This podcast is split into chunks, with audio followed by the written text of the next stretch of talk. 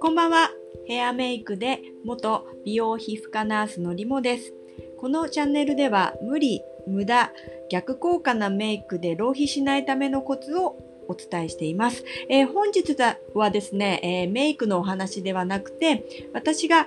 なんでフリーランスになったのかっていう理由を5つ挙げたいと思います。えー、私がリ、えーと、フリーランスになった理由、その1はですね、これはですね、組織で働くのが向いてない自分に気づいたってことですね。もともと小学校の頃からなんか言われたことをね、すっと受け入れて、その、先生が言うから、そうなんだみたいなことが、受け入れられない子供だったんですよね。はい。で、働いてからもね、もうルールで決まってるから、みたいな感じで、なんか、しっかりとした根拠もないのに従うっていうのが、すごく辛くてですね。で、ああ、無理かなって思い始めたっていうのが一つあります。はい。で、二つ目はですね、正社員は休みが少ないっていうことです。えー、年休、まあ、正社員ってまああっても120日ぐらいじゃないですか。で、私が最初勤めた大学病院っていうのはもちろん年休120日なんか全然なくって、月に8もなかったですよね。8なかった。6? 月に休みちゃんとした休みは6ぐらいだったんじゃないかな。うん、日曜日は基本的に休みだけど、土曜日は行ったりとか、あと夜勤、夜勤とか当直があったりとかして、しっかり休めるの本当に月に5日ぐらいだったんじゃないかなって感じですね。で、夏休み1週間取るのもめちゃくちゃ大変でしたし、うん、なんか、本当に、あの、お給料は良かったんですけど、お給料半分でいいから、働く日にち半分にしてほしいって本当に思ってましたね。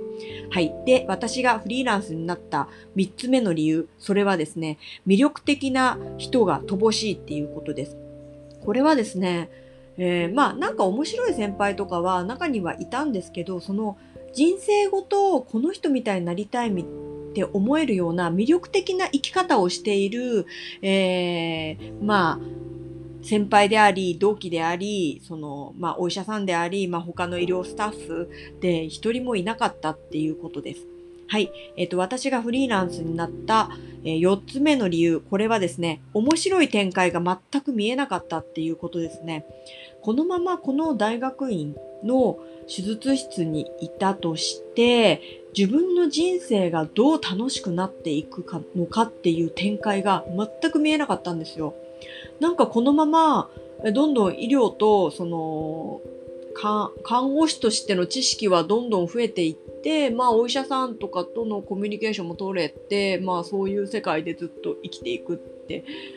もう何十年もね、生きていくって思ったら、嘘でしょって思っちゃったんですよね。こんな人生、えみたいな。全然楽しくないじゃんって思ってしまったっていうのがあります。はい。私がフリーランスになった5つ目の理由。えー、それはですね、フリーランスってどんなものなのか体験したかったっていうのがあります。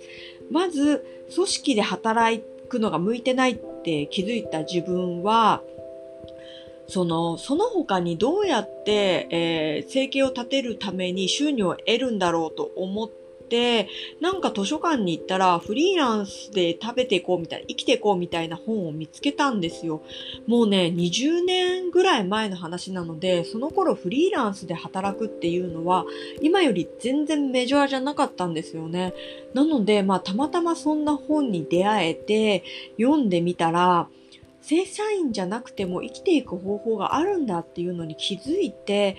うん、どうやら私、このフリーランスってものをやってみたいなっていうのが、えー、自分で気づいたんですよね。はい。それで体験したかったっていうのがあります。はい。私がフリーランスになった5つの理由。えー、1つ目は、組織で働くのが向いてない自分に気づいた。2つ目は、正社員は休みが少なすぎるっていうのに、えっ、ー、と、嫌気がさした。えっ、と、3つ目に、え魅力的な人材が乏しかったってことですね。4つ目、え今後の面白い展開が全く見えなかった。え5つ目、フリーランスってどんなものか体験したかったってことです。えっ、と、これから1つずつちょっと細かく説明していきます。今日もありがとう